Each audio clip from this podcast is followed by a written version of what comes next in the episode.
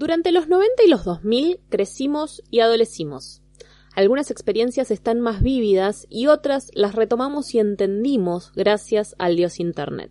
Bienvenidos a Millennials al Ataque, un podcast en el que hablamos de esas cosas que sucedieron entre 1990 y 2010. Nuestra cápsula del tiempo para aquellos centennials que tal vez no sepan qué carajo estamos diciendo y que aportará una dosis de nostalgia a los millennials como nosotros se van a remontar a la estratosfera.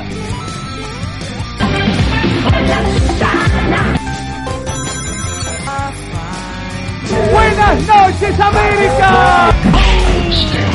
Tenemos que tratar de no robar por lo menos dos años. Dicen que soy aburrido. Yo soy una chica del 2000. La pelota no se mancha. 250 pesos.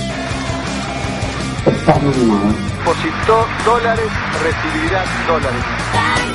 Vamos a proponerles un sueño. Bailando por un sueño. Y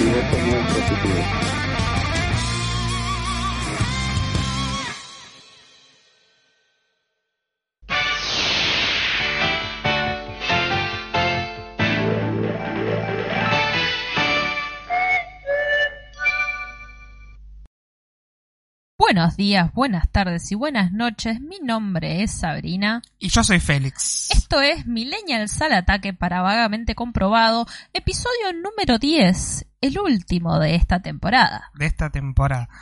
¿Va a haber un cambio? No lo sabemos, pero termina la temporada.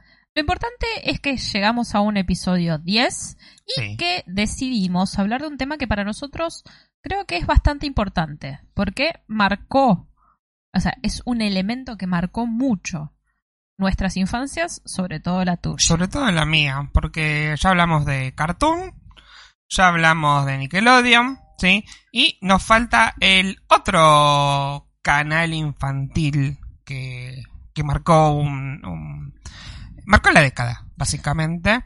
Las décadas. Eh, ¿Qué es el Magic Kids? Obviamente ustedes ya lo saben porque lo han visto en el título. Exacto. Eh, pero bueno, es el canal que tiene aparte el componente que es el canal de acá, el canal argentino, Argentino. ¿no? Exactamente. Magic Kick se funda el 12 de enero de 1995 a todo trapo, porque hicieron la inauguración del canal en el Sheraton. O sea, Oh. ellos creían que iba a funcionar, que iba a ser algo importante. Sí. Eh, nace como un sucesor de otro canal infantil, ¿no? Del Big Channel, ¿sí? Es un canal que, la verdad que yo no lo veía, pero creo que esto se debe a que eh, los canales estaban divididos, que hablamos un poco de esto en la historia, en el episodio sobre el cable, ¿no? Donde que había canales infantiles de distintos eh, operadores de cable. Claro. Entonces Big Channel era de Cablevisión, si no me equivoco, puedo estar equivocando, pero era algo así pasado, y Magic era de multicanal. Entonces, era de la misma productora, ¿no? Pero como que dividían. Vi mucho eh, Big Channel, Claro. pero eh, no recuerdo cuando se terminó porque cuando me mudé a Mar del Plata no existía ese canal Claro, porque en era el cable local. Claro, porque era de otra empresa, entonces después es como que eran exclusivos esos canales, Claro. ¿no? Eh, algo muy importante es que esto fue un proyecto bastante ambicioso como su presentación, así como lo presentaron en el Sherat- Sheraton, sí, ellos dijeron, bueno, vamos a arrancar con Tutti, pero su premisa fue básicamente traer enlatados. Sí, como, como muchos de los canales, como habían arrancado muchos canales así. Cartoon Network había arrancado como eh, enlatados de los dibujos viejos de Hanna Barbera y de Warner. Y bueno, acá también no había algo así, porque obviamente que no había Cartoon Network, pero eh, bueno, vamos a traer dibujitos de afuera y pasarlo para que vean los pibes. Acá en la Argentina había un canal de cable de niños que era Cablim. Claro, Sí. es el primer canal infantil de Argentina. El primer canal. eh, incluso creo que estoy hablando a boca de jarro. No, es no, el sí. primero de Latinoamérica. No sé si fue uno de los primeros. Creo que a nivel mundial está como en el top 20, Sí. me parece, de los canales infantiles. Pero este no es el episodio de Cablin, así que vamos a continuar con Magic, eh, en el cual le ponen Magic Kids porque era el, eh, la cápsula que hacían en la revista del cable de Cablevisión. Era el Club Infantil de Cablevisión. Claro. Donde Chicos mágicos. Claro, donde uno podía mandar sus cartas y las levantaban en esa revista hermosa, que a Cámara de Plata llegaba como la, em, la revista de multicanal. Claro. Sí, no sé, en tu zona. Eh, claro, yo tenía multicanal. Y era parte de multicanal. No sé cómo era. O sea, era de cablevisión.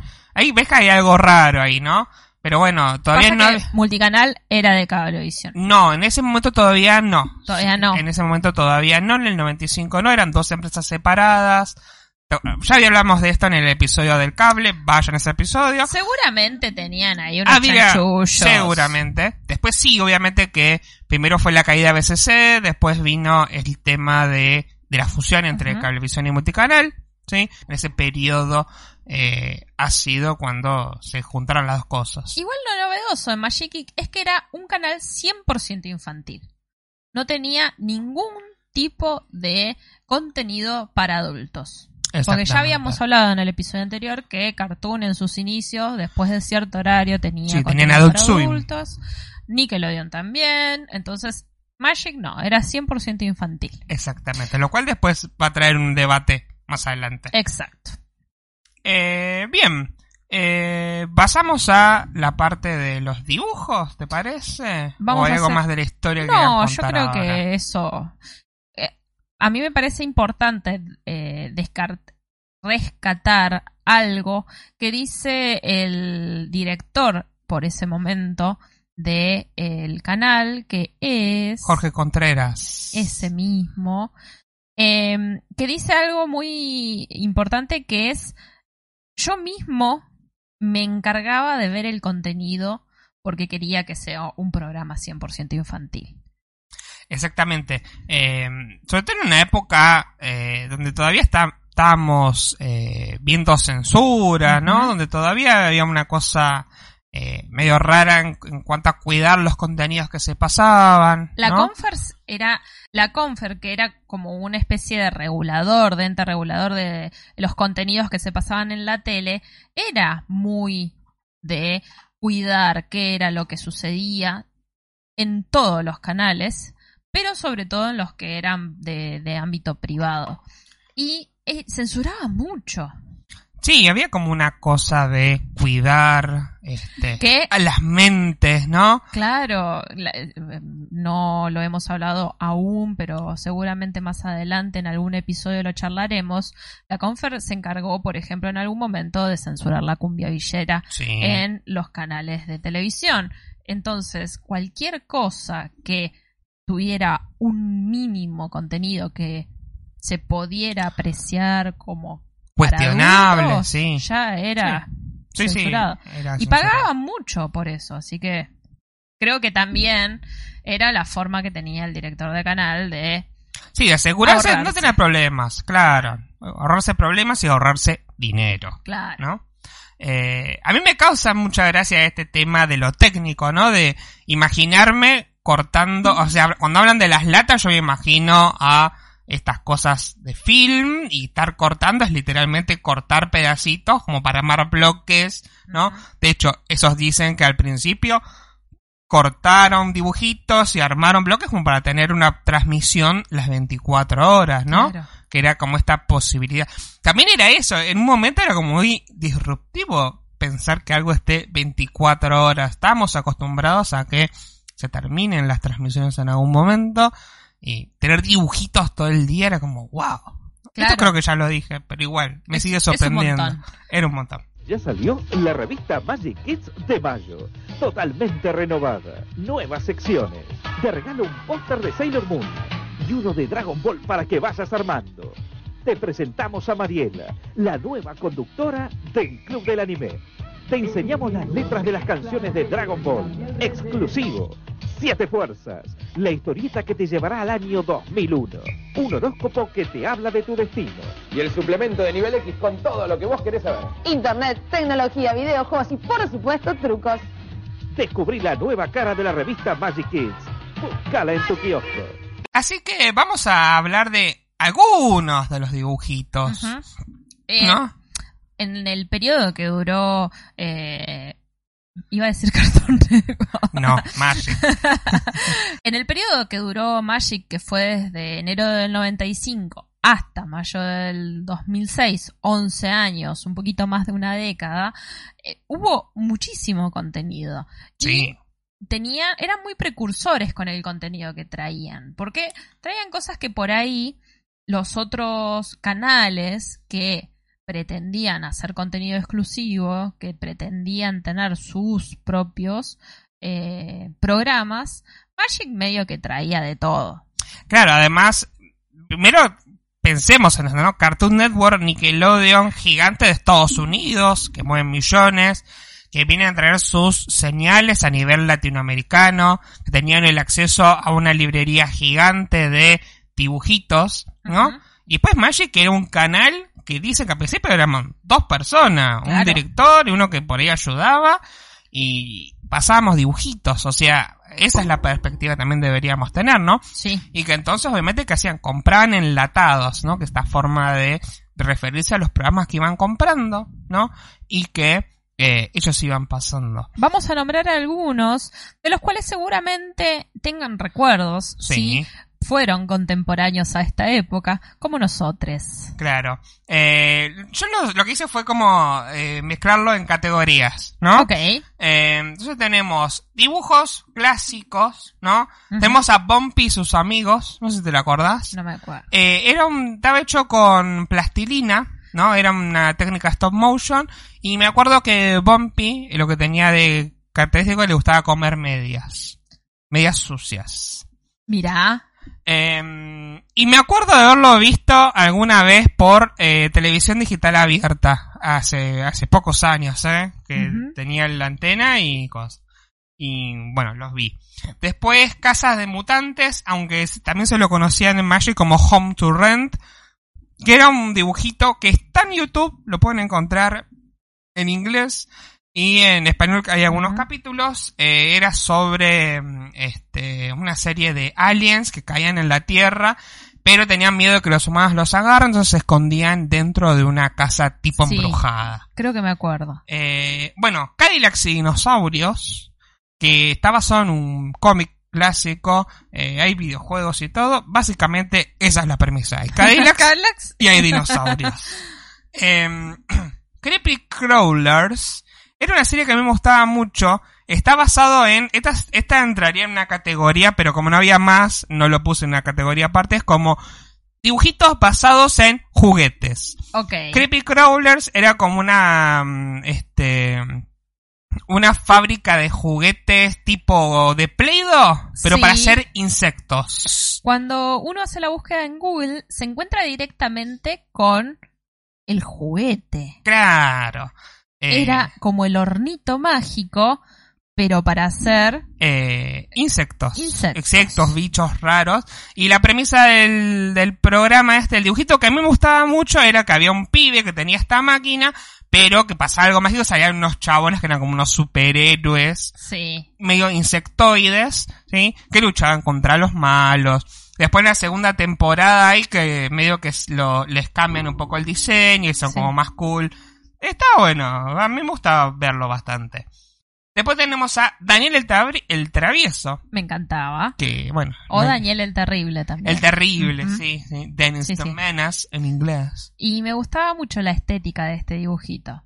Sí, Aparte era terrible, te dan ganas de matarlo. gracioso, ¿no? Sí, sí, sí. Eh, bueno, Dog City, que con el nombre así, la verdad es que no me acordaba que era. Cuando lo busqué dije, uh, esto está buenísimo, ¿no? Sí.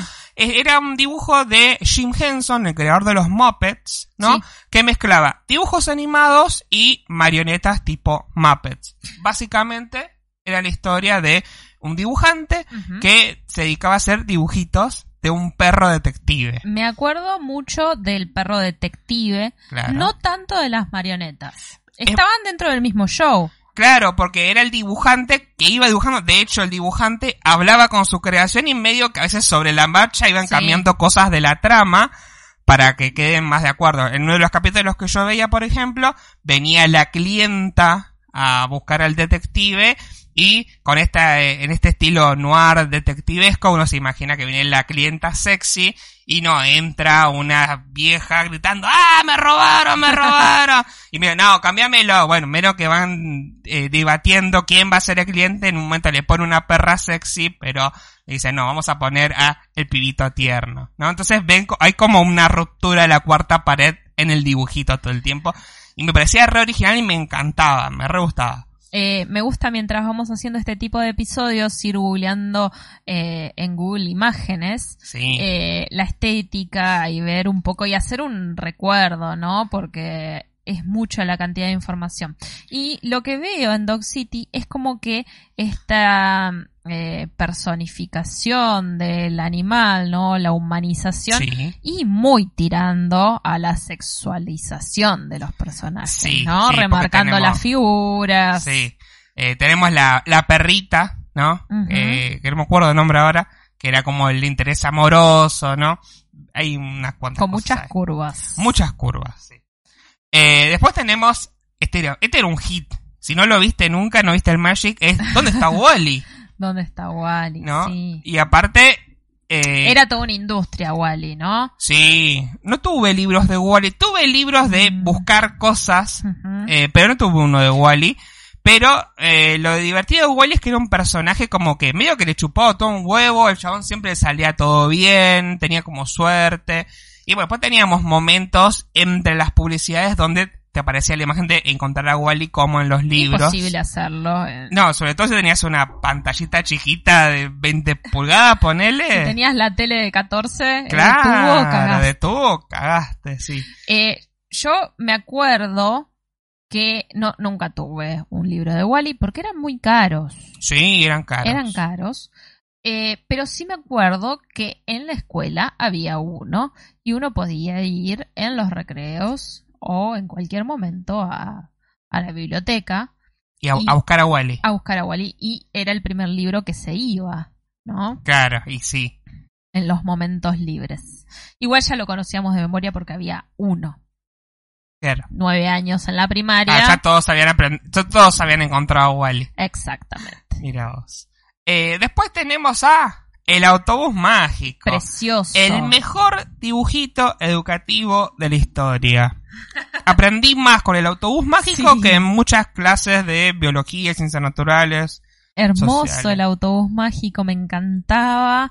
Eh, aparte, me gustaba mucho el hecho de eh, que no solamente el autobús era mágico, obviamente, Obvio. sino que en muchas ocasiones la maestra pasaba a un segundo plano y quienes terminaban instruyéndote eran los estudiantes, ¿no? Es como Claro. que había una educación muy Waldorf, muy...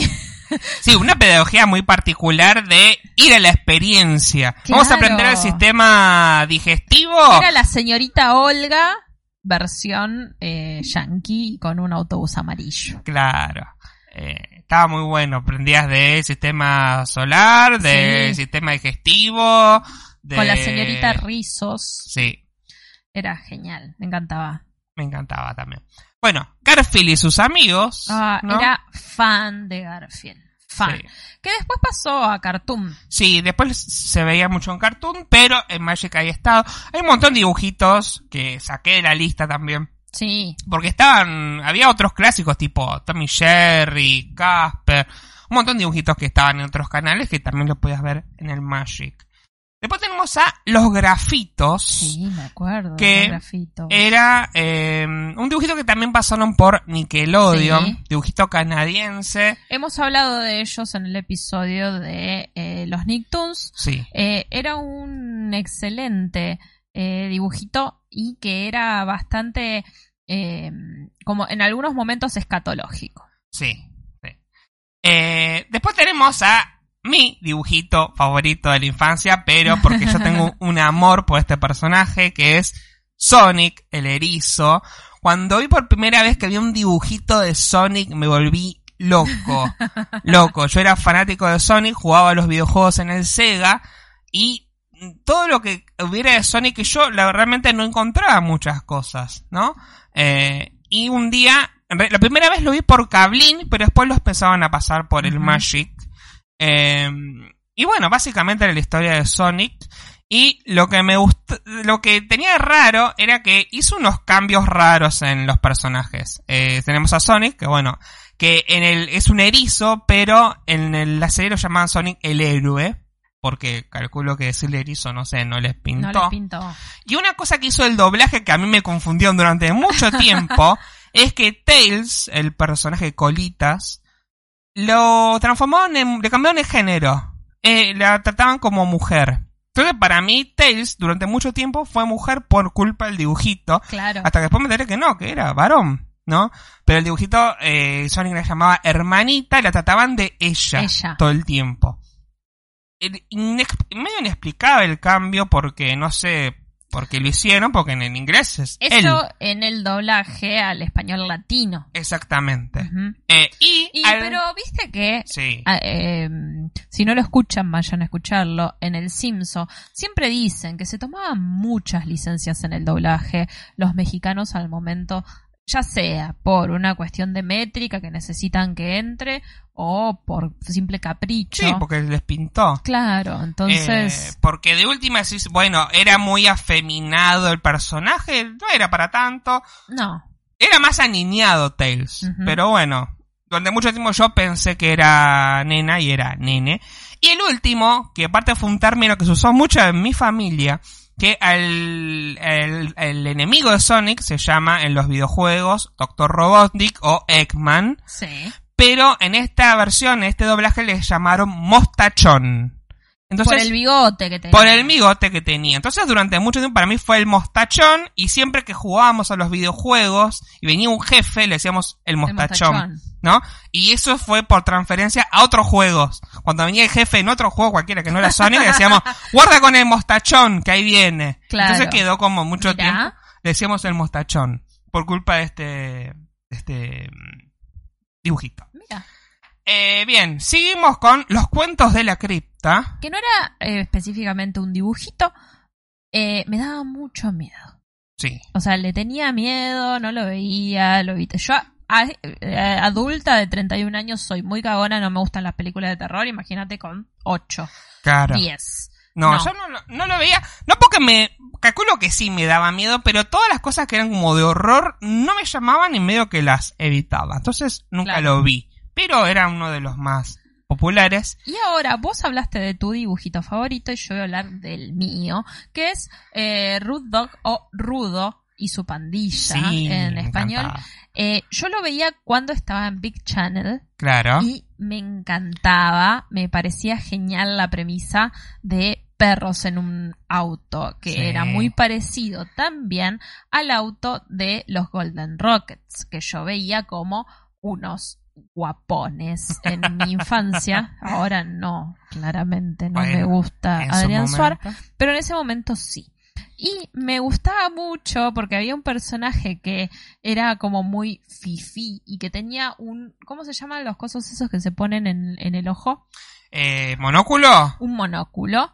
Y me gustaba porque tenía era de esos perros con la cara chata. No sé, me encantaba, me parecía Sí. muy, muy genial. Me, me gustaba mucho Rudo. Ese no, no, lo, no lo sacaba. Me, me- aparte la, la intro con el chabón en el auto, Uy, toda la onda. Quiero ese buzo. Estamos viendo en Google Imagens un. ¿Cuál? ¿Este o No, este? el buzo, el buzo ese. Este. Un buzo azul con eh, una estética muy noventera. Ah, me encantó. Sí, sí, muy, muy simpático Sí. Rudo, me gustaba. Bien, eh, vamos a hablar de, otra, de otras secciones, que estas son más cortitas, ¿no? De dibujos clásicos que pasaban, pasaban a la Pantera Rosa y su versión más moderna, el nuevo show de la Pantera Rosa, que yo lo conocía como La Pantera que habla. Claro. Porque los dibujitos clásicos de la Pantera Rosa eran mudos, había muy pocas instancias donde hablara, pero en, el, en la versión esta nueva hablaba todo el tiempo y creo que era medio goma. Eh, me gustaba verlo porque era como nuevo o habla, pero yo calculo que si Claro. lo veo ahora debe ser malísimo comparado con los episodios clásicos. Y el otro clásico con su reversión era Inspector Gadget, Ay, qué lindo que era el. Sal de mi sombrero, truco helicóptero. Me recuerdo, me encantaba. Eh, y después estaba Gadget Boy, que Sí. se conocía Truquitos, que era como lo mismo, nomás que chiquito, Chiquitos. ¿no? Viste que tenían esa costumbre Sí. de hacer todo chiquito. Sí, sí. Eh, Tommy chiquito, los picapiedras chiquitos, todo chiquito. Todo chiquito. Eh, después teníamos dibujos basados en películas. Voy a empezar de abajo para arriba. Ok. Teníamos a Robocop, sí, que también yo fanático de Robocop, era fanático de Robocop. Tengo ahí guardado el casco de juguete que es buenísimo, es el mejor juguete, fue el mejor juguete de Navidad que me dieron, el casco de Robocop. eh, Beetlejuice, Me nunca vi la película. No, o sea, yo me acuerdo del dibujito animado. Eh, Beetlejuice para mí siempre fue eh, el dibujo. Y me, me encantaba, eso sí, no me pare, no me daba miedo para nada, porque a mucha gente no le gustaba porque era como, supuestamente era de miedo. Eh, Pero el dibujito era como que medio que esa premisa se había Sí. ido un poco, ¿no? Y me gustaba mucho, muchísimo, la onda de su compañera que se llamaba ¿Lidia? Lidia. Sí. Eh, y me, me gustaba mucho. Después tenemos a Beethoven. ¿Sabes que no me acuerdo esa sí, versión? yo me acuerdo haber visto algunos capítulos. Beethoven el perro. El Beethoven el perro, sí, sí, sí, no. El músico, ¿Te imaginas? Eh, el ataque de los tomates asesinos, que también es una película de terror que hicieron dibujito para chicos. Eh, Raro. sí. Raro. Pero, a ver, era una época en la que las películas de terror estaban, eran como aptas para todo público. No había una clasificación, te la pasaba sin el shampoo a las 3 de la tarde. Sí. Yo he visto algunas películas eh, muy temprano o en la era del cable que te pasaban a cualquier horario. Me acuerdo del ataque de los tomates asesinos y no era, eh, o sea, eran... Era media bizarra igual. Era muy la premisa de eh, Ruth, eh, Ruth- hablamos recién, Ruth Gold Dog, eh, eh, Rudo el perro, Sí, sí, para sí. mí.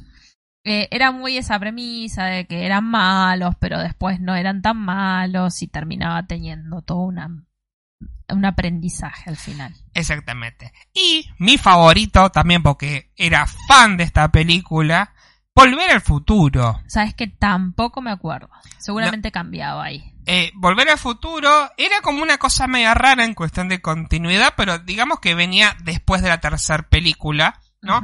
Pero lo que tenía de novedoso era que tenía escenas con el Doc Brown en persona. Ah. Entonces tenías como el principio y el final a... eh, ay, me, me olvidé el nombre del actor. Eh, bueno, el Doc Brown. ¿sí? Y después tenía toda la parte de dibujito, ahí estaba Marty, estaban los hijos de, del Doc Brown y Clara, por eso te digo que viene después de la tercera, pero bueno, en la tercera película ellos supuestamente se van como viajando en el tiempo, calculo que en algún momento se vuelven a establecer Claro. en un momento contemporáneo a, a Marty, y bueno, y ahí nuevas aventuras, ahí donde eh, también están involucrados los, los hijos del Doc. Y mm, nada, era muy... Me gustaba esa parte de, oh, mira, está ahí el Doc y bueno, las aventuras de Volver a Futuro, ¿no? Después tenemos la, la parte de CGI, ¿no? Los dibujitos hechos por computadora o en 3D. Teníamos a Reboot, que es una, mm, este, una serie basada en computadoras, como que estaban dentro de un mundo tipo cibernético. ¿no? Y bueno, de eso trataba el, había virus que luchaban, qué sé yo. Y este sí me encantaba y lo miraba, Beast Wars, que era como la versión moderna de los Transformers, ¿sí? Pero en lugar de transformarse en, eh, en máquinas, en camiones o cosas así, se transformaban en animales. No me acuerdo de ninguno de los dos, No. así que Yo Reboot ni lo miraba, Beast Wars sí lo miré muchísimo, me encantaba.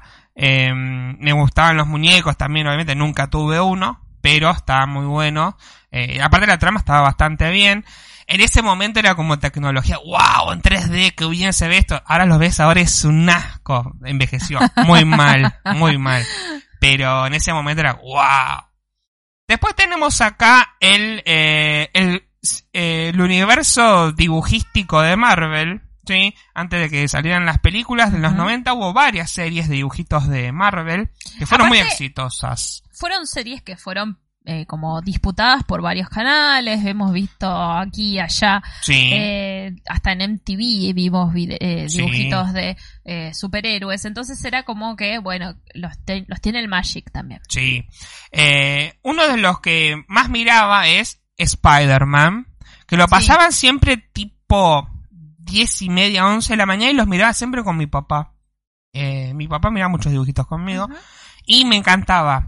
Eh, tenía un montón de sagas de Spider-Man, me hice bastante fan de Spider-Man en esa época, tenía muñecos de Spider-Man, había una, una mini saga en esa serie donde la mutación de Peter Parker medio que se vuelve loco y se termina convirtiendo en una araña, literal.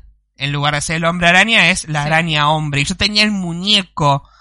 y me encantaba ese muñeco porque tenía seis brazos. Lo que tenían todos estos dibujos animados era que siempre venía eh, acompañado de el merchandising Sí. y algún juguete. Era obligatorio prácticamente. Todos ¿no? estos dibujos estaban pensados, muchos estaban pensados para vender juguetes, E literalmente. incluso nosotros que hemos vivido la época dorada de eh, los 90 y el 1 a 1, existían estos locales llamados Todo por dos pesos, donde traían mucha cosa china y estaban todos. Sí. Truchísimos, Truchísimo. con rebarbas de plástico por todos lados, Pero, pero que para une que era niñe no importaba. está buenísimo. Eh, después tenemos a X-Men, que es una de las series más populares, que es como la que es más, más críticamente aclamada.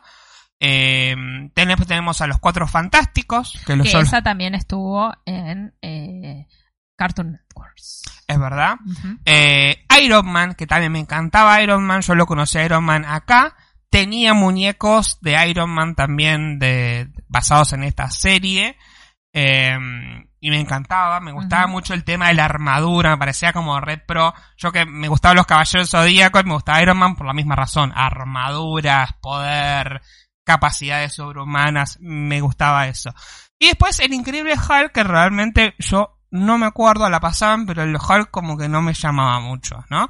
Pero bueno, habíamos visto crossover entre Spider-Man, X-Men, los Cuatro Fantásticos y Iron Man, medio que hay episodios donde se mezclan un poco los personajes, como el universo de los cómics pasa todo el tiempo, ¿no? Eh, esto es como una curiosidad simplemente. Hubo una época donde Magic Kids pasaba Nicktoons. Seguramente en el periodo anterior a que los eh, Nicktoons llegaran. Claro, que a- Nickelodeon llegara Claro. a Argentina. Pasaron Doug, pasaron Rugrats y pasaron Ren y Stimpy. Simplemente Que como... Ren y Stimpy, como dijimos anteriormente, era un dibujito animado que era bastante controversial. Sí. Muy escatológico. Raro que lo hayan pasado. Sí, qué sé yo. También me acuerdo que en Big Channel lo pasaban a Ren y Stimpy. Sí. Eh, bien, y eh, para terminar con el tema de dibujitos, tenemos a los clones de las tortugas ninja. Sí, Ese es el nombre de esta sección. Pasaban obviamente las tortugas ninja, ¿no? Que este concepto de animales antropomórficos con poderes. Y Mutantes. salieron cop mutantes. Y salieron copias que eran los Street Sharks, que era la misma idea, también eran como chabones que también sufrieron una mutación, se transformaron en tiburones Me acuerdo de los que la idea de los Street Sharks eran que nadaban sobre el cemento, como hace tipo, como bueno, como hay un montón de películas que resume Jorge donde Sí. hay tiburones en cualquier lado, bueno, acá también veíamos algo de eso. Aparte, podemos ver, son muy forzudos, Sí. ¿no? Eh, hay cuatro personajes bien diferenciados, que se nota que son de diferentes especies, ¿no? Incluso tenemos hasta un eh, tiburón martillo. Sí. Eh, entonces era como, me, me parece muy interesante eh, esto de eh, mostrar una versión mutante y callejera de... Han hecho de todo con los tiburones. Sí, es verdad. Pero este me gustaba, tenía, lo miraba, tenía su simpatía. Y por último, pero no por eso menos importante, los motorratones de Marte. No me acuerdo. ¿No? A ¿Qué ver, era? para que seguramente si lo veo. Ahí, si lo querés ver acá, si ah, no. no, no me acuerdo ni en Eh, básicamente la premisa eran ratones que andaban en moto y eran de Marte, ¿no? Mutantes. Mutantes, sí. Eh, no, extraterrestres en este caso, no eran mutantes. Claro, eran. Tenían las antenitas. ¿Eh? ¿Qué Yo que le tengo fobia, me muero. Un ratón mutante ah. en una moto. Eh, era medio tecnológico el tema acá, este era más cyberpunk la estética. Eh, pero bueno, no me acuerdo nada más, de la, ni siquiera sé quién era el enemigo, nada. Pero me acuerdo, me gustaba y tenía, los, tenía un muñeco, que era un muñeco que se subía a una moto y andaba en moto. Eh, me gustaba, me gustaba también, tenía su, su simpatía. Bien, después tenemos a las series que pasaban, porque lo que tenía Magic a veces pasaba algunas series de live action. Alf, Creo que la, conocí a Alf y vi a Alf siempre en Magic. Sí, yo también. No me acuerdo después de Magic haberlo visto en otro canal. Lo pasaban por Telefe, me parece, en algún tipo de la mañana. Y después, bueno, lo han pasado en otros canales. Pero sí, yo me acuerdo haber visto mucho Alf eh, por Magic. El Chavo y el Chapulín Colorado también se pasaba mucho el Chavo, el Chapulín Colorado. Este es un clásico. Era Genial. El mundo de Big Man. Sí, Era, eh, era, todo lo que queríamos hacer. Sí, claro. Eh, aparte una forma de entender la ciencia, ¿no? Experimentos medios locos. Eh, estaba muy, muy bueno, muy divertido. Sí, aparte era buenísimo la estética y era muy llamativo los colores. Sí, sí, era, estaba buenísimo el mundo de. Sí. Y después tenemos a eh, la, Super Sentai, o sea, la, el Super Sentai es toda esta serie japonesa de gente trajeada de colores. y el más famoso, obviamente, son los Power Rangers, que se pasó durante mucho tiempo por Magic. Eh, y esto es algo que le va a pasar mucho a Magic. Magic trae un montón de cosas copadas que en Argentina no, no se pasaron por ningún lado, pero va a venir otro canal y va a decir, no, no, ¿sabes? Yo tengo los derechos, venga para acá. Y una de las cosas que le pasó fue los Power Rangers. Los Power Rangers les traían mucho éxito. Vino Fox Kids, que tenía los derechos de los Power Rangers de Estados Unidos, y dijo, no, no, vengan para acá, y no se pasaron más por Magic. Claro. Y era un problemón porque no todos teníamos acceso a Fox Kids. Claro. Yo me acuerdo que en mi cable canal no existía. Claro, no existía. Después tenemos a los Bear Troopers, que son como también unos Power Rangers, pero virtuales, ¿no? Como que había también una cosa medio cibernética. Tenía uno de los muñecos, eh, los, muñecos estaban re buenos, pero la verdad que la trama no me acuerdo nada. Están en Netflix. Una vez lo voy a mirar de vuelta. Eh, Masked Rider, sí me acuerdo. Masked Rider está basado en eh, Kamen Rider, ¿sí? Que es, eh, bueno, una, mm, una serie japonesa, ¿no?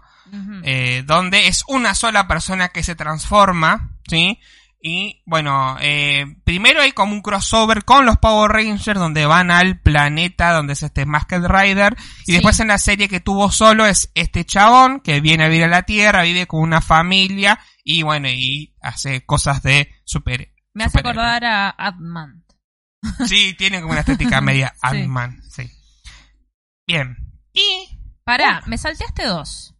¿Cuáles? Me salteaste. ¿Le temes a la oscuridad? Ah. Que para mí fue una de las series más importantes de mi vida porque estaba hiper enamorada del oscuro, del negro que era protagonista. Así que no me hagas esto. me, Me, no me di cuenta que. Me encantaba. Sí. Me encantaba Le temes a la oscuridad por algo en particular. Cada episodio era un cuento nuevo. Sí.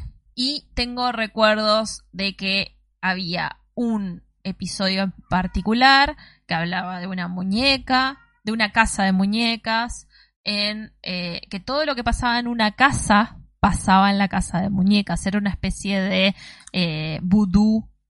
Eh, claro. Y me aterraba, pero como no era tan estética como los cuentos de la cripta, que todo era que todo era terror, eh, nada, me, me, gustaba. Aparte me encantaba eso, que se juntaba, era un grupo de amigos, ¿no? Niña solitaria, eh, le gustaba la socialización en las series. Claro.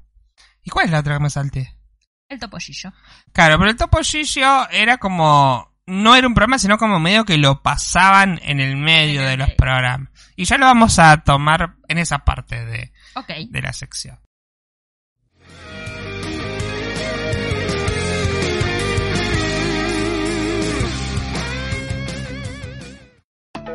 Las preguntas que te haces todo el tiempo tienen sus respuestas hoy y todos los días a las 20:30 con el maestro de la química, el genio de las ciencias, en el mundo de Big Man por Magic Kids. Acá me perdiste completamente. Sí, yo creo que acá es donde me marcó más que nada que todo el Magic.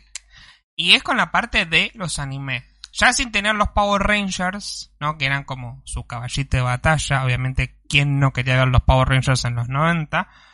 Eh, Magic empezó como, bueno, vamos a buscar otro tipo de dibujos. Y empezó a mirar hacia, en lugar de mirar para el norte, empezó a mirar al oriente, ¿no? Y empezaron a pasar dibujos, ¿no? Algunos ya lo ven, venían de antes, por ejemplo, Sailor Moon se pasaba tanto en Big Channel como en, en Magic Kids. Sí. Y Los Caballeros del Zodíaco también fue una de las primeras series de anime que pasaron. Muy popular también, me encantaba. Yo me acuerdo que me hacías las armaduras de papel y me las pegaba en el cuerpo. y, pero con la que explotó todo fue con, obviamente, Dragon Ball. Eh, mis recuerdos de esta época son pura y exclusivamente con Dragon Ball. No lo vi, porque eran dibujitos para nenes. Claro. ¿No? Así como pasaba con Sailor Moon. Sailor Moon sí tengo el recuerdo de haber visto episodios sueltos. Eh, eso era algo que pasaba mucho, como eh, son historias que tienen continuidad y no existía en mí la idea de, bueno, veo, ¿a qué hora está? Lo veo, o sea, no me pasó, entonces veía capítulos sueltos. Me gustaba muchísimo la estética, eh, pero no, por ejemplo, con Dragon Ball no lo veía. Pero sí tengo recuerdos, varios, de que eh, mis vecinos miraban Dragon Ball Z y que lo miraba la madre, que era raro. Bueno, a mí me pasó lo mismo con mis tíos, ¿sí? Que está bien, eran jóvenes en ese momento, ¿sí? Eh, ponerle que tendría 18 años con toda la furia, Claro. pero para, yo los veía como grandes, ¿no? Porque para mí eran adultos. Eh, y verlo con ellos era como que mi tío mira Dragon un adulto mira Dragon Ball. Y esto fue lo que empezó a pasar, ¿no? Que empezó a caer un montón de público adulto en busca de este tipo de animación que era diferente.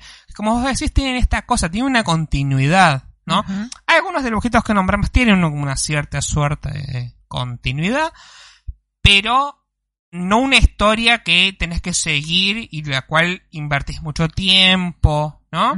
Entonces, se había vuelto casi un hábito eh, ver Dragon Ball a las horas. Lo daban, creo que casi me acuerdo de memoria, si me equivoco, bueno, pido perdón, pero que eran siete y media de la mañana, una de la tarde, siete y media de la tarde y doce de la noche. El Esos eran los estreno creo que horarios. era el de la tarde, ¿no? ¿Cómo? Se estrenaba el capítulo nuevo Se a la estrenaba a las 12 de la noche. a las 12 de la A noche. las 12 de la noche se estrenaba, o sea que si vos ponele siete y media de la tarde, veas el capítulo, si, si podías quedarte hasta tarde para ver a las 12, podías ver el capítulo ya el día siguiente. Yo lo que hacía, como no me podía quedar hasta tarde, lo que hacía era ponerme la alarma y levantarme siete y media para ver el capítulo nuevo, ¿no? Bueno, me acuerdo de eso de mis vecinos porque porque ellos iban a la- eran más grandes que yo, iban a la secundaria ya y entraban a la mañana, pero con la madre se iban a dormir después del capítulo de Dragon Ball. Claro. Eh, y yo creo que lo interesante también del anime es que son tramas un poco más serias, ¿no? Y acá es cuando yo estaba en mi etapa de, ah, los dibujitos, esos yankees son una cagada, porque son para nene, estos son dibujitos para machos, ¿no? Claro. Ese era como el mindset de mucha gente que miraba anime. Primero porque había violencia, había sangre y había muerte, ¿sí? Algo que no pasaba. Eh, hay que tener en cuenta eso también, ¿no? Que suavizaba mucho. Todo lo que pasaba por Estados Unidos primero será suavizado. Claro. Y por ahí llegaba un refrito acá que, o sea, enlatado y encima refrito, ya está.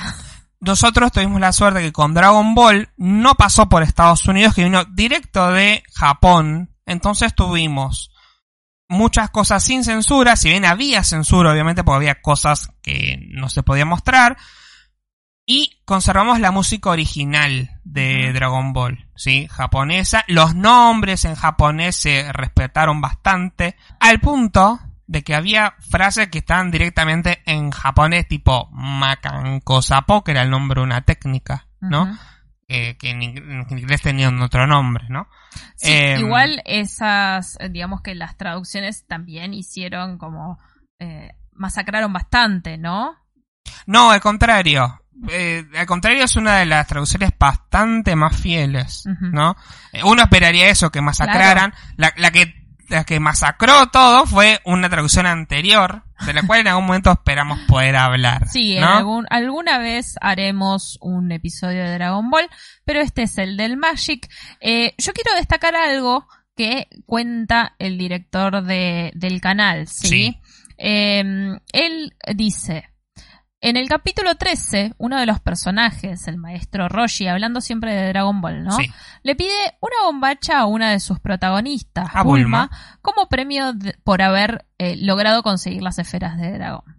Lo tuve que editar para evitar problemas con el Confer y desde entonces decidí que iba a ver cada episodio.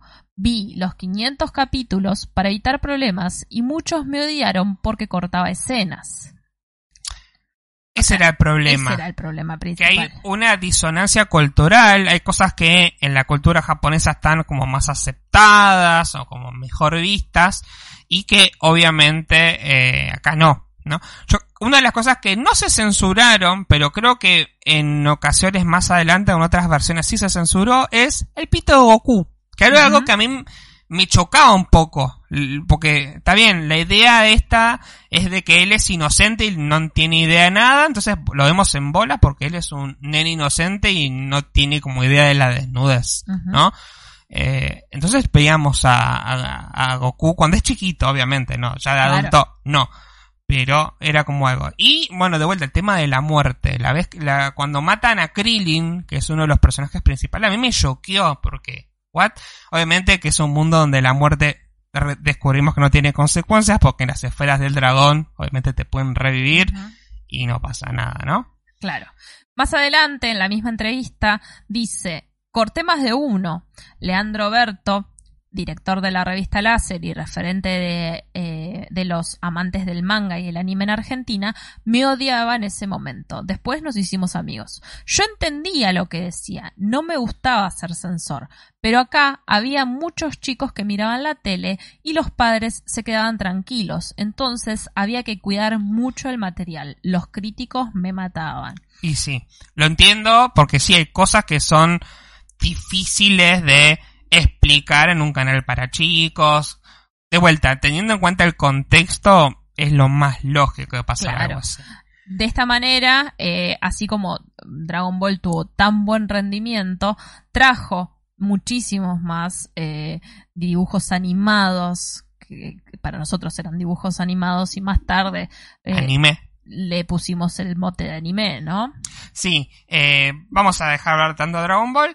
Eh, obviamente se pasaron las secuelas de Dragon Ball, Dragon Ball Z, Dragon Ball GT. Se pasó Doctor Slump, que era otro dibujito basado, o sea, eh, creado por Akira Toriyama, que es el creador de Dragon Ball. Eh, yo tuve un acercamiento a Doctor Slump mucho más grande ya de señora mayor y amo a Arale. Sí, es muy gracioso, tiene un humor muy particular.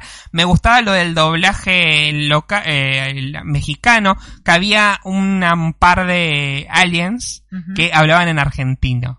Yo no vi el anime, leí el manga y me pasó que el manga que leí estaba en Argentina. Claro. Directamente. Eh, después tenemos, bueno, eh, ya mencionamos a Sailor Moon, mencionamos a los Caballeros del Zodíaco, que son como la, la trilogía de los dibujos de anime de los 90. Después había otros que eran como de un nivel, no te digo que son más bajos, pero no tan conocidos, pero que se pasaban. Tenemos a Beta X, que era del mismo creador de los Caballeros del Zodíaco. Era como los Caballeros del Zodíaco, pero con tecnología cyberpunk. Imagínate una cosa así. Después teníamos a Bucky en busca del mundo cero. Era un típico shonen de pelea. Después, este lo tuve que buscar porque no lo conocía. Se llama Bumpe Es una serie sobre un pibe que tiene un auto que habla y que nació de un huevo. No, ni idea. Es como para chicos, más chicos. Claro. No me acuerdo. Candy Candy, que es un dibujo más viejo de los años 80, que algunos de sus padres pues que los conozcan, Sí. Junto con Heidi, ¿no? Como que son ese tipo de anime. Sí. Eh, Cazafantasmas Mikami era, me gustaba mucho, era como una cazafantasmas muy sexy, que tenía un ayudante que era un pajero, eh, y bueno, básicamente andaba cazando fantasmas.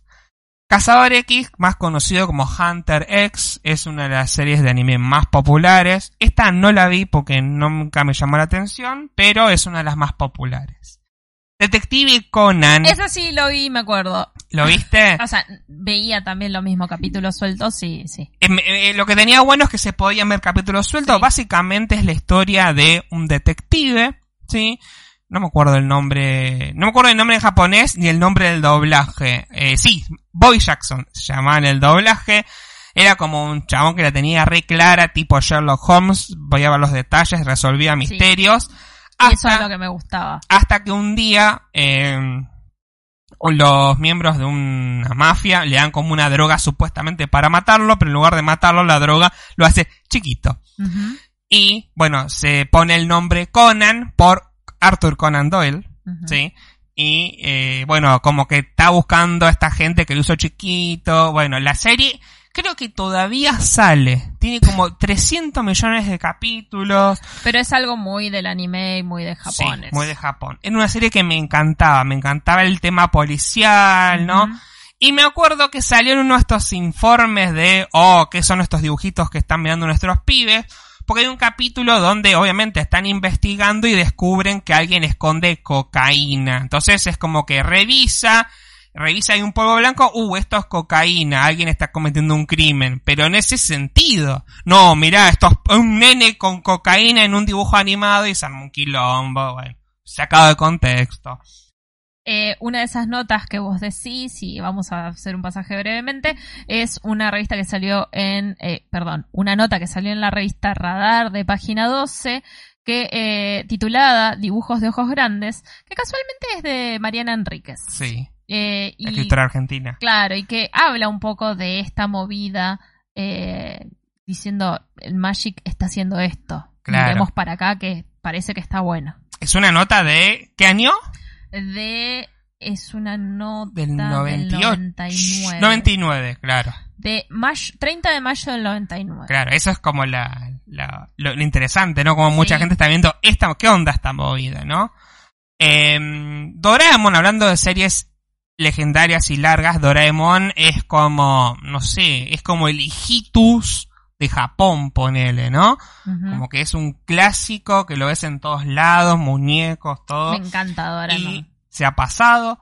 Eh, Escuela de Detectives, no es una serie que yo haya visto. Para mí era como un detective Conan, pero de la B. No me gustaba tanto, pero era la misma idea de policial, detectives, ¿no? Eh, Rescue Kids es una serie de la cual no me acordaba. Es una tipo- típica serie de... em, es como los Power Rangers, pero anime. Eran tres chabones vestidos con caquito de colores y tenían como sus aviones que se hacían un robot gigante. ¿sí? Estás arrestado era una serie muy interesante. Era sobre policías. ¿sí? Policías en Japón. ¿no? Tengamos ese contexto, ¿no? Policías en acción en Japón. Era como más cómica, aunque había momentos de tensión por el trabajo policial, obviamente. Como un Brooklyn Nine-Nine medio con anime, una cosa rara. Había momentos románticos entre los personajes. Era muy interesante, me gustaba. Goleadores, no me acordaba, es como supercampeones de la B. ¿sí? Ok. Mm, eh, Hello Kitty. han- Amor por Hello Kitty. Sí, se habían pasado algunos cortos dibujitos de Hello Kitty. Historias de fantasmas. Era otra. Era también era como episódica esta serie. Sí. Eh, Connie Chan. Connie Chan lo que tenía de interesante era que tenía un doblaje muy particular. Eh, muy lleno de mexicanismos, referencias a la cultura latina, eh, nada, era muy bizarra y muy graciosa. Y yo calculo que también hicieron este doblaje raro, latino, porque seguramente las referencias originales eran todas japonesas y no se iban a entender, Claro. ¿no? Pero era muy graciosa. Eh, la visión de Scaflón era una serie de mechas con robots gigantes, eh, drama. Las aventuras de Orphan es una historia sobre hechiceros.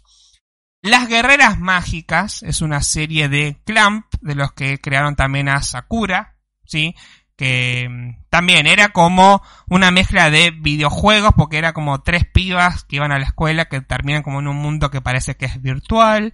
Y también eh, tienen como armaduras y poderes tipo Sailor Moon, pero después al final de la serie tienen como unos mechas gigantes, unos robots gigantes que pelean que están buenísimos. Me encantaban las guerreras mágicas. Bueno, Caballo de Zodíaco ya lo mencionamos. Ranma y medio, ¿sí? Fue una de las segundas más importantes que trajo después de Dragon Ball, Magic Kid, y la que también tuvo varios recortes y censuras dentro de su contenido porque era muy complicada. Era la historia de un chico que sufre una maldición cayéndose a un lago, una especie de laguna, donde vos te caes a esa laguna y te convertís en lo que se ahogó en esa laguna. Entonces, en la laguna que se cae se había ahogado una chica, entonces Radmara tiene una habilidad, entre comillas, y acá podemos analizarlo en un montón de niveles, que si le toca el agua fría a Radma se convierte en mujer si le toca la agua caliente, vuelve a ser hombre, ¿no?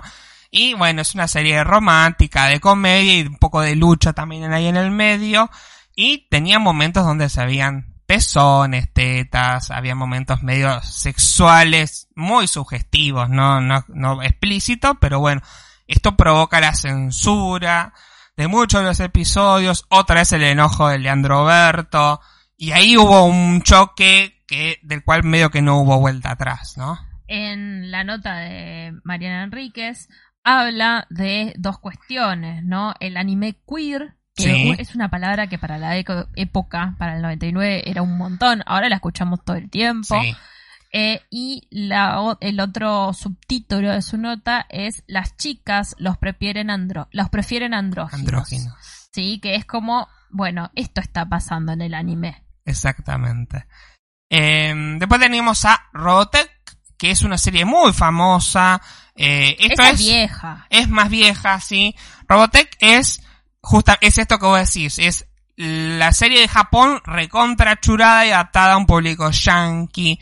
Mucha gente le gusta Robotech, la banca, otra gente dice, no, esto es un desastre, hicieron cualquier cosa. Bien. Eh, he visto algunos capítulos en El Club del Anime. Eh, Slam Dunk, es una, me acuerdo. Es una, esta serie me hizo interesarme por el básquet. Es una serie de básquet, sí. Donde un pibe que es un desastre, que de repente se mete en el club de básquet para levantarse una minita y al final termina descubriendo que le gusta el básquet y es muy interesante. Era como el supercampeones del básquet. Exactamente. Y eh, a mí lo que me llamaba la atención era que era un adolescente, pero parecía 40 años. Sí, porque la, la, estética y el dibujo era como que los personajes son gigantes. Eh, me encanta. Eh, aparte la, la, estética de esa serie, el, el manga, es eh, muy particular. Slayer es otro de las, de las series importantes. Es básicamente la historia de una hechicera que se llamaba Lina, Lina Inverse, que básicamente andaba por el mundo ayudando gente a cambio de guita, tenía un compañero llamado Gaudis, tenía una espada de luz y otros personajes que andaban por ahí. Hay una serie de magia, pero también de comedia. Supercampeones, obviamente. Sí, sí. Eh, ah, hubo dos versiones, la versión original de los de los fines de los 70, 80 y después una versión un poco más moderna eh, Aparte, algo muy interesante es que fue el dibujito que ponía a Maradona. Entonces yo me acuerdo de alguna nota de la tele diciendo el dibujito que están pasando, que... Eh, Juan Díaz, que estaba basado en Maradona, como lo mirabas, es Maradona versión anime. Claro. Sí, sí. Eh, muy interesante. Eh, bueno, y tenemos otros más, pero no los vamos a nombrar. Ah, sí, no, no quería irme sin nombrar a Pokémon. ¿Sí? Pokémon, está, eh, que no conoce Pokémon, no conoce a Pikachu, aunque sea, explotó la, eh, al final, al principio del 2000, finales de los 90, Pokémon fue como la serie, la franquicia que vendía millones. Y empezó en el Magic, me recontra enganché, me encantó el dibujito, me encantaba el concepto de los Pokémon. Y todos los días la miraban, ya me tenía un horario fijo y un día pongo y no estaba más en el Magic. Desapareció. Y es como, bueno, van a pasarlo ahora después. Y no estaba más Pokémon. Y fue como, ¿qué pasó? Y resulta que se pasó a Cartoon Network. Sí, Cartoon Network eh, compra aparentemente los derechos, el Magic ya no lo puede pasar más en Argentina, empieza a pasar por el Magic, eh, perdón, por Cartoon Network. Y acá es donde Cartoon Network también empieza a pasar animes, viendo que lo bien que funcionaban acá en Latinoamérica con el Magic, seguramente con otras señales que también pasaban anime, ¿no? eh, y bueno, el primero que se pasó de bando fue Pokémon y bueno, después lo empecé a ver a través de Cartoon Network, ¿no? Eh, tenía dos compañeros que eran muy fan de Pokémon y uno de ellos tenía toda la primera generación dibujada en folios en la carpeta. Creo que la mitad de su carpeta era ocupada por eh, todos los dibujos. Dibujaba muy bien y estaban todos los dibujos de Pokémon.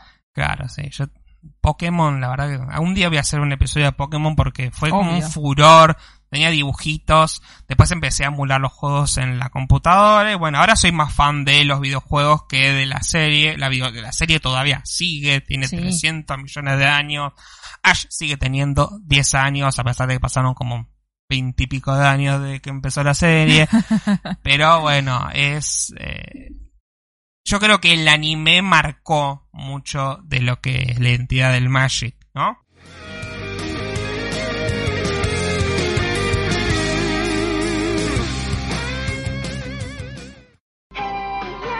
Akane y Shampoo compiten por Ranma, pero no solo la fuerza se necesita para vencer. Averigualo en Ranma y medio, el suceso mundial que ya te atrapó. A las 18 por Magic Kids. Los androides 19 y 20 absorbieron la energía de Goku. Vegeta se ha convertido en un Super Saiyajin. ¿Acaso ser noble ya no es necesario para tener ese poder? No te pierdas Dragon Ball Z a las 7.30, solo en Magic Kids.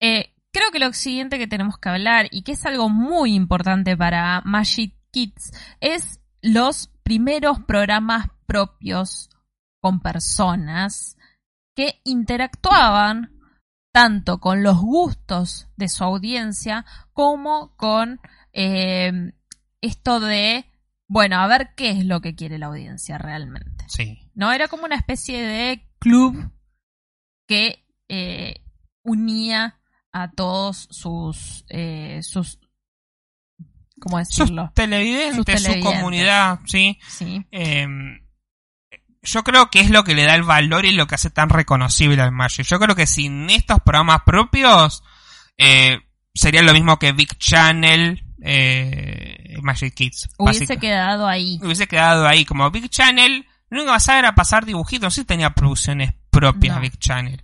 De Eh, hecho, me parece que esto era una novedad, sobre todo para acá, para la Argentina. Eh, uno es el primero de sus y programas. qué novedad era este primer programa. Sí. El primer programa que se estrena el 4 de noviembre de 1996, conducido por Gaby Rolfe, de la cual estaban enamorados grandes y chicos, Sí. es A Jugar con Hugo. ¿Quién no se acuerda de A Jugar con Hugo? me encantaba. Cuando lo vi fue como revolucionario. No, es un videojuego ju- jugar con el O sea, teléfono. puedo llamar. puedo llamar y jugar. Era como. No, era muy, muy loco. Eh, bueno, Hugo fue creado en Dinamarca, ¿sí? Por una empresa llamada Silver Rock Production, que después se cambió el nombre a ITE, International Television Entertainment, ¿sí? Y em, Chile fue el primer país latinoamericano que lo tuvo en Televisión Nacional de Chile. Después llegó a Brasil y en el 96 llegó a Argentina.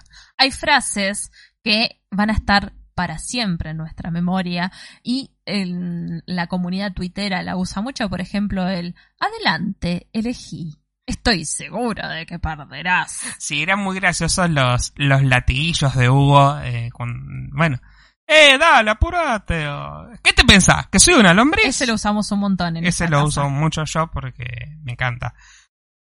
Eh, yo después me compré los juegos en, eh, en CD y los jugaba después en... Poder jugar Hugo en mi computadora fue como, wow, puedo jugarlo, ahora puedo verlo y puedo jugarlo. Era muy Sí. loco. Eh, muchas veces eh, pensamos en el Magic y es lo primero que nos acordamos. Sí. Vos- yo creo que si hacemos una encuesta y le preguntamos a cualquier millennial, ¿te acordás de Magic Kick? Te va a decir Sí. a jugar, con, Hugo.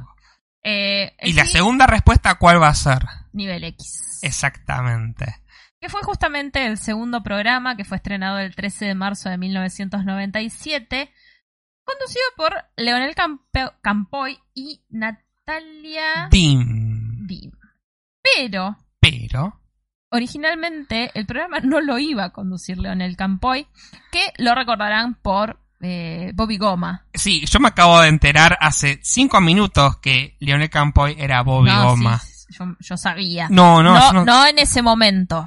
ah, De adulta, obvio, obvio, no, no. Yo me, conocía a Bobby Goma, conocía a Leonel Campoy, era, yo- era la identidad secreta, yo no sabía que eran la misma persona. Bruno Díaz es Batman, ¿qué me estás diciendo? Originalmente el programa lo iba a conducir Frank, que era el cantante del símbolo. Ah, mira. ¿no? De- Sí, sí, sí, sí. Todos para abajo. Tan, tan, tan. Bueno, eh, eso originalmente. Sí. De hecho, grabó siete episodios, que es un montón. Sí. Y que después eh, Natalia Dim tuvo que volver a grabar todos los copetes en los cuales eh, tuvo que reemplazar Dale Fran por Sí. Adelante, Leo. Claro, O sea, adelante, Lionel. Claro. Claro, tenía que, eh, hubo que hacer ese cambiazo. No sé por qué, cuál es el motivo. Eh, dice que es porque tuvo una gira eh, Claro, musical y no pudo quedarse a grabar y bueno, y bueno, calculo que ha sido el momento, el símbolo, me imagino. Eh, un programa muy importante porque ahí podíamos ver las novedades. Las novedades de los videojuegos, las novedades de tecnología, internet. cosas hiper importantes que eran el futuro. Yo conocí internet con nivel X, no, no podía imaginar otra cosa. Y teníamos a Lionel, eh, bueno, hoy vamos a ver esta página.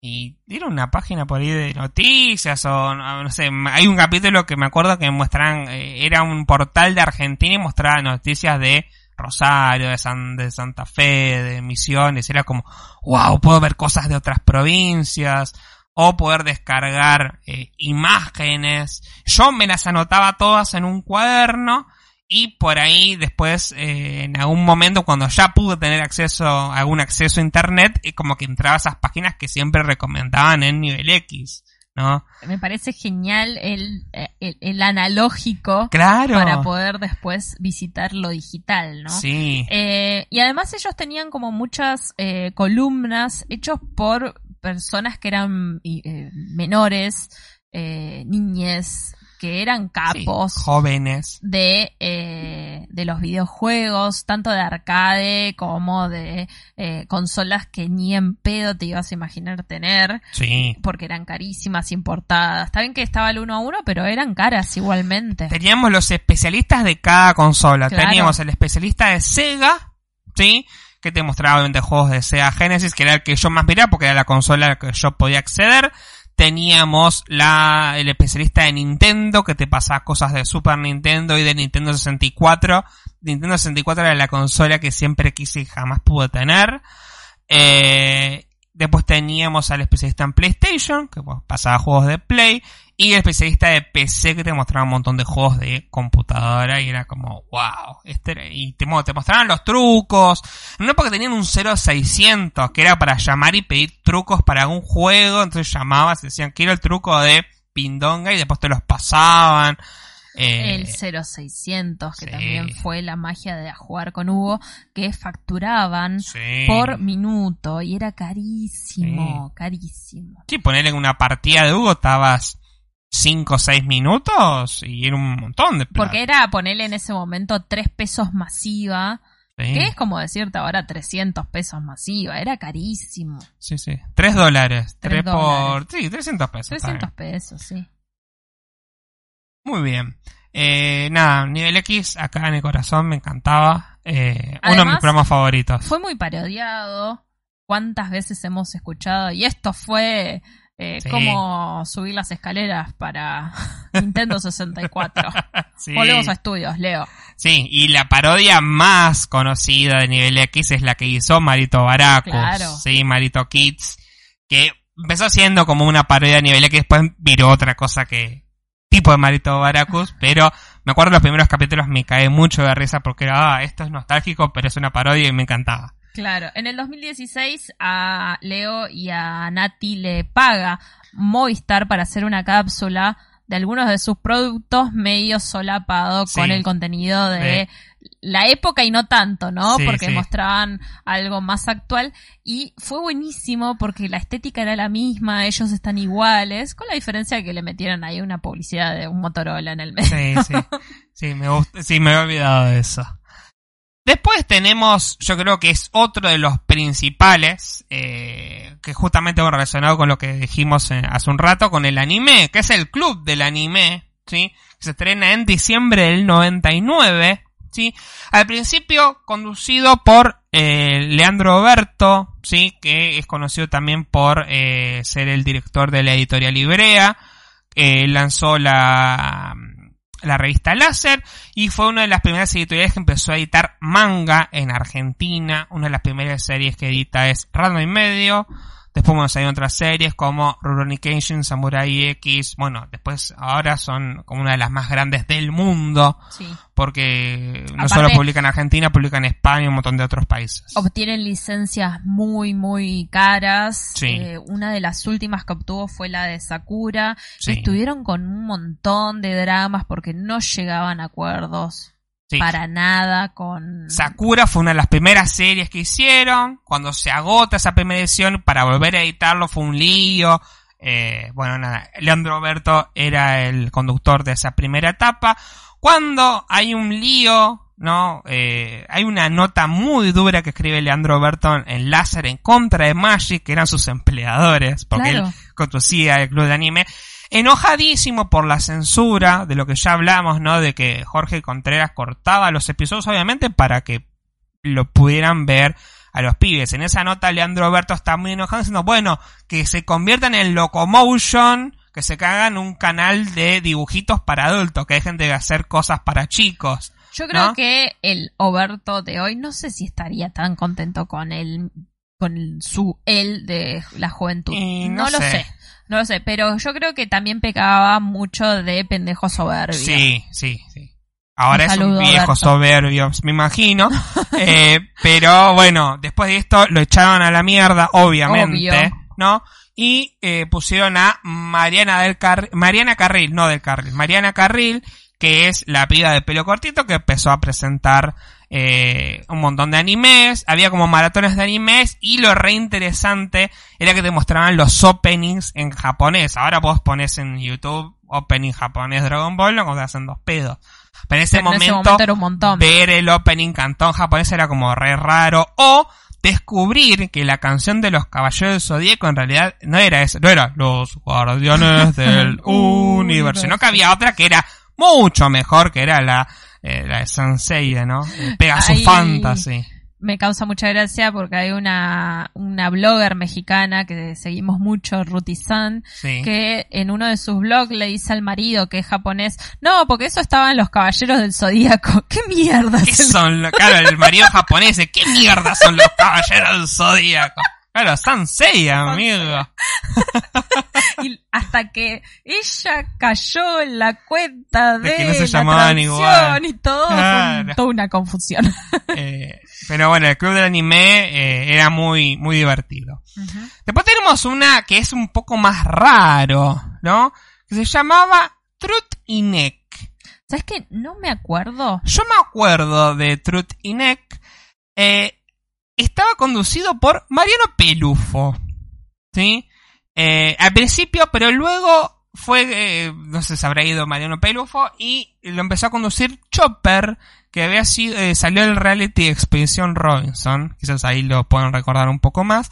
En una época Chopper también estuvo en otro programa que ya vamos a mencionar más adelante. Sí, este Trutineck era como un Hugo, estaba creado por la misma empresa, pero era para adultos el original. Yo vi un programa original eh, de los que pasaban en Estados Unidos y tenían una conductora re sexy y lo medio acá que lo pusieron a pelufo. Acá lo pusieron a pelufo. Tenían los muñecos que hablaban, como hablaba Hugo en una época también, que, eh, o sea, en el principio del programa estaba eh, Gaby, después Sí. en un momento estaba Hugo y hablaba, había una pantalla de Hugo hablando en vivo con la gente. Eh, lo mismo pasaba con Truty Neck. Lo que tenía de novedoso eran que dos personas podían jugar y jugaban en contra, En contra. ¿no? Eran eh, un juego un poco más violento porque había sangre, había pelea, había, perdón, había más violencia. Era como lo, lo diferente. Que acá eso no importa, y menos en los 90, ¿no? Claro. Pero estaba hecho, o sea, el producto original era para adultos. Y acá lo pasaban en Magic como para los pibes y era como... Como eh, los Simpsons, que era para adultos, como, como todo. como todo. En el 2001 eh, aparece Zona Virtual, que eso sí era el futuro. Eh, estaba conducido por Leo Pecoraro y Juliana Restrepo. Eh, después, como que cambiaron los conductores, lo condujo Topa un tiempo, Ramiro Rodríguez, que era el vasco de Cebollitas, y Harley García. No me acuerdo de esos eh, conductores, sí me acuerdo de la primera camada de Leo Pecoraro y Julieta Restrepo. Sí, de Topa yo me acuerdo en zona virtual. Pero era genial, primero. La eh, escenografía era un ciber. Sí, era un ciber. Era un ciber con una isla, con un montón de Max de San que eran divinas, con la mitad del monitor de un color y la otra mitad de otro. Sí. Naranja, la naranja era mi favorita, también había verde manzana. Y era lo mismo, eh, buscar cosas en internet era como una continuación de esa sección que se hacía en nivel X. Eh, se buscaban páginas en internet, se daban truquitos, el Sí. Word, un poco de... Eh, lo que tenía también como eh, cosa principal es que tenía un chat en pantalla. Sí. Y vos podías conectarte a esa hora y chatear. No sé si era que había un lag o, em, o había un moderador. Yo mandaba mensajes a través del chat, me conecté un par de veces para mandar mensajes y nunca salían mis mensajes en la pantalla. Y fue re triste eso. Seguramente había un, moder- un moderador, ¿no? Porque... Sí, no, porque no Mm. creo, sí, si no la gente hubiera hecho cualquier desastre, ¿no? Sí. Pero nunca salían mis mensajes en pantalla, fue re triste eso.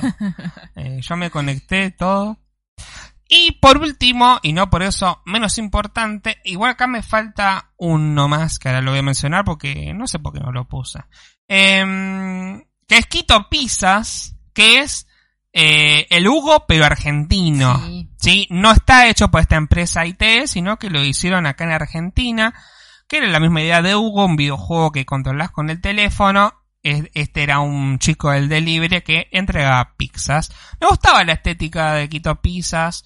Este. Era muy moderna para la época, Claro. ahora lo vemos y es como muy cuadrado todo, pero para la época estaba bien. Sí, eh, fue conducido por Ariel Chucho Rodríguez, Sí. que si no me equivoco salió de, de Nico, ¿no? Sí, me parece que sí. Sí. Eh, bueno, y eso sería... Ah, bueno, y uno de los que me falta acá, que era uno de los que no veía porque no me interesaba, se llamaba Supercampeones, pero no era el anime, sino que era básicamente un torneo de fútbol 5 para chicos organizado por Magic Kids. Sí.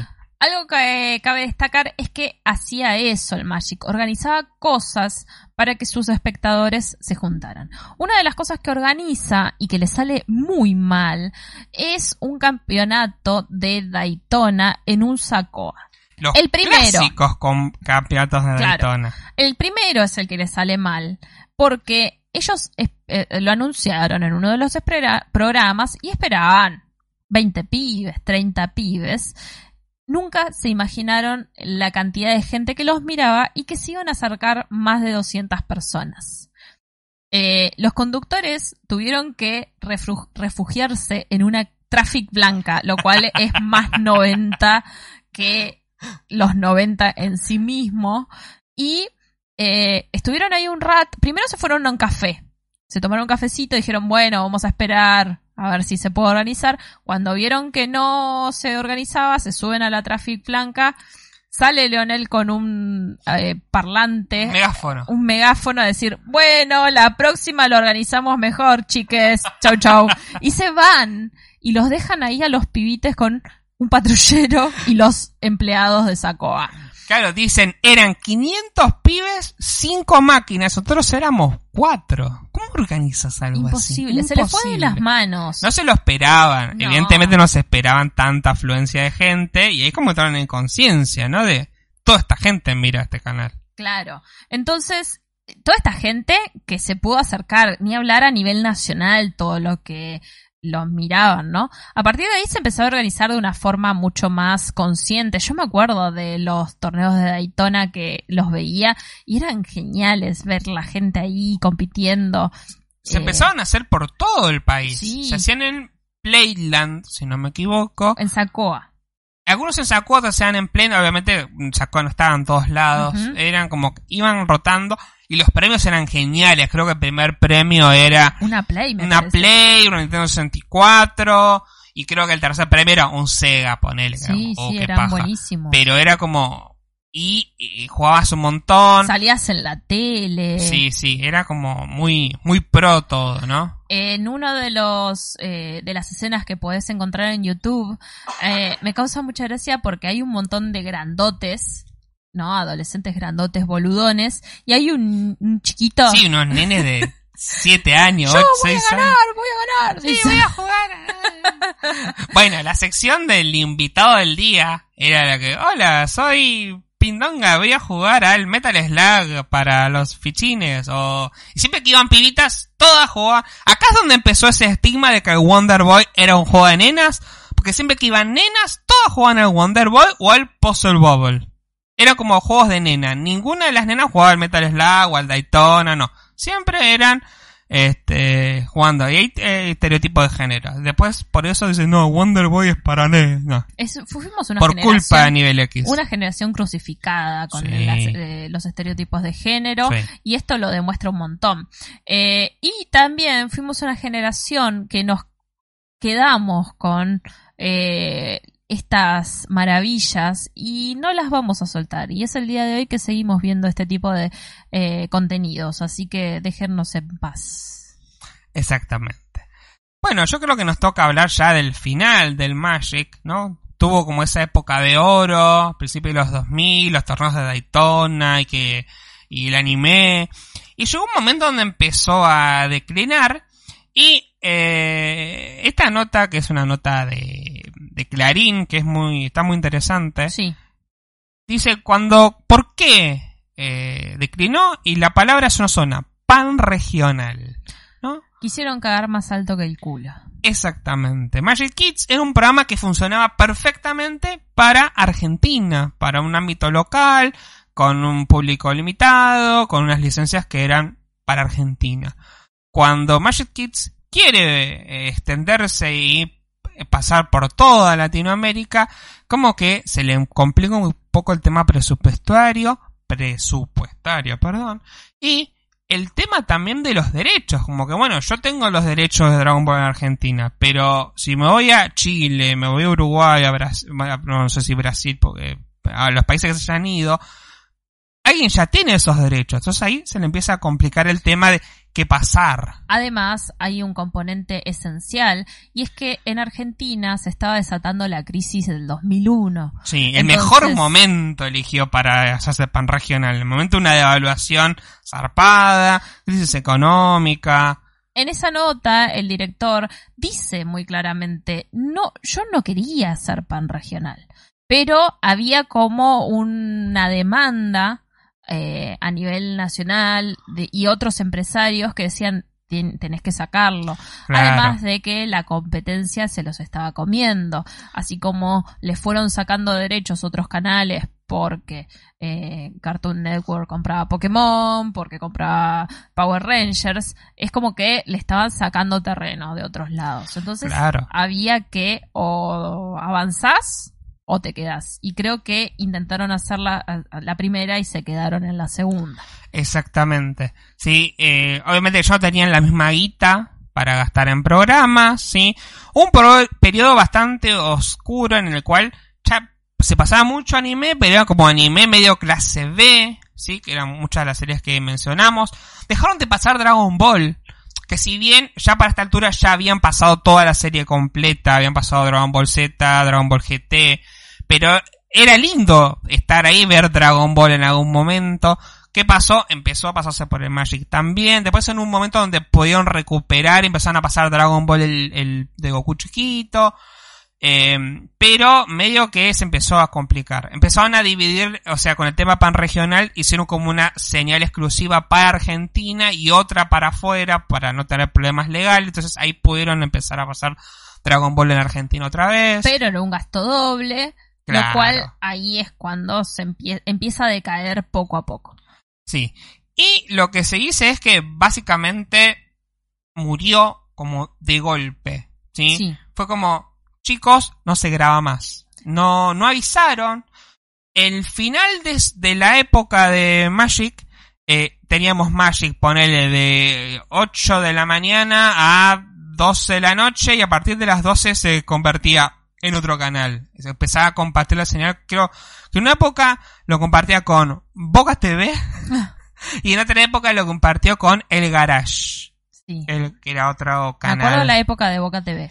Claro. Entonces vos mirabas a Tatalora y Tatalora, Magic ya no eras más Magic, se convertía en Boca TV. Entonces mirabas programas referidos a Osita.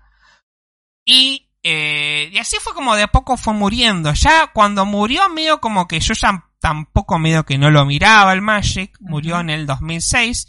Los programas originales murieron en el 2005.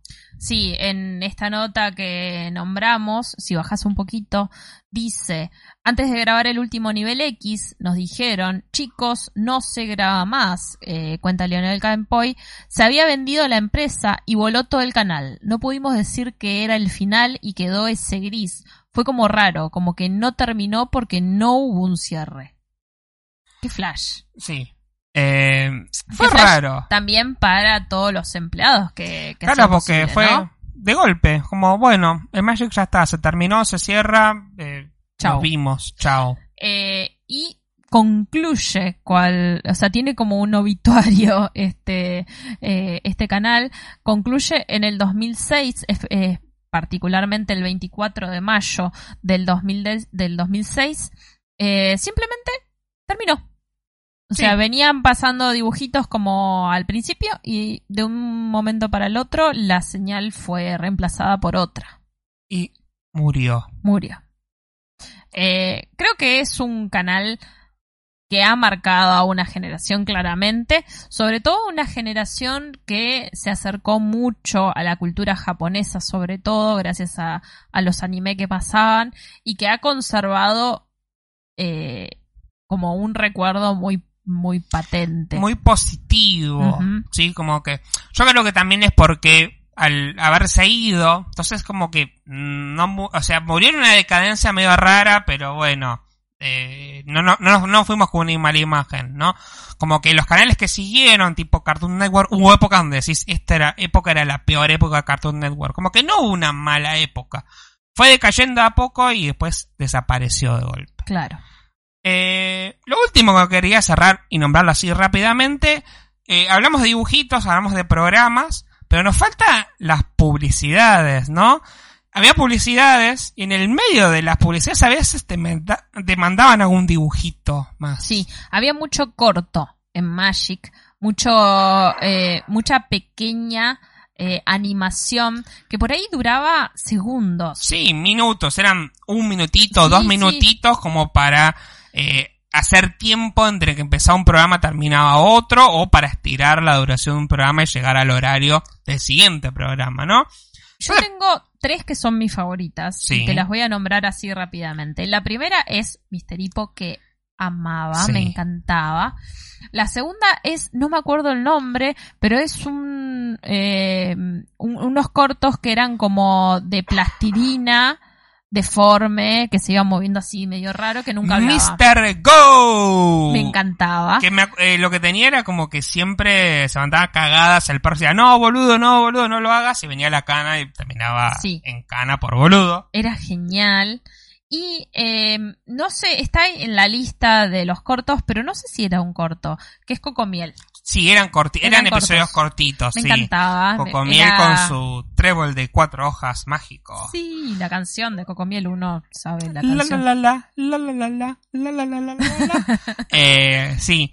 Era una de las cosas que Leandro Berto criticaba del Magic, que te pasaban Dragon Ball y de repente en el medio de la posibilidad me pasaban Cocomiel. ¿Por qué me pasas esta mierda Qué en el medio? que era ese hombre. Bueno, pero es como esa cosa del otaku, eh, no, esto para grande, loco. Un tuitero rompehuevos. Otros que vamos a nombrar así rápidamente son La Puerta del Sótano, eh, Juta y Snooze, eh, Oscar and Friends, que es una animación con plastilina media rara. Pasaban a veces dibujitos de eh, los Looney Tunes. Yo me acuerdo que pasaban muchos del Pato Lucas y de eh, Speedy González. no me acordaba. Sí, sí, yo me acuerdo.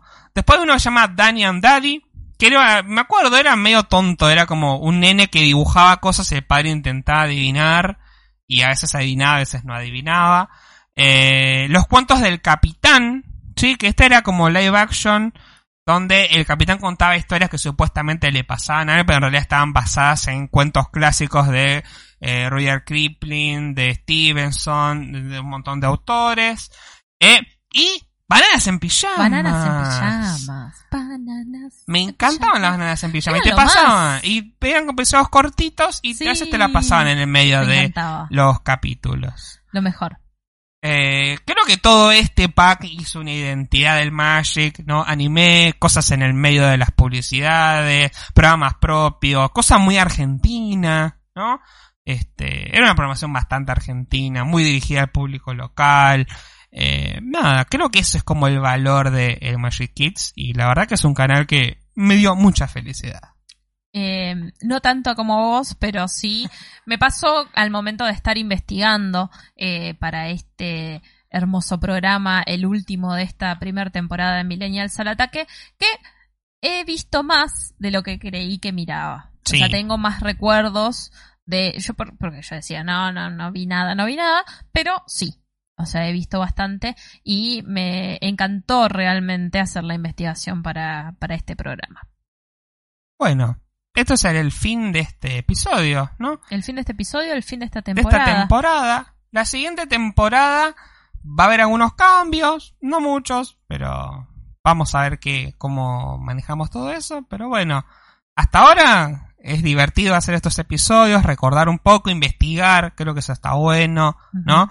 Y también para recordar algunas cosas que por ahí uno se había olvidado, ¿no? Mucho. Uno llega a cierta edad en la casa y se olvida las cosas. Obvio, sí, eso pasa. Nos fuimos. No fuimos. Muchas gracias por acompañarnos hasta acá y nos encontramos en el próximo episodio de Millennials al Ataque. En la próxima temporada.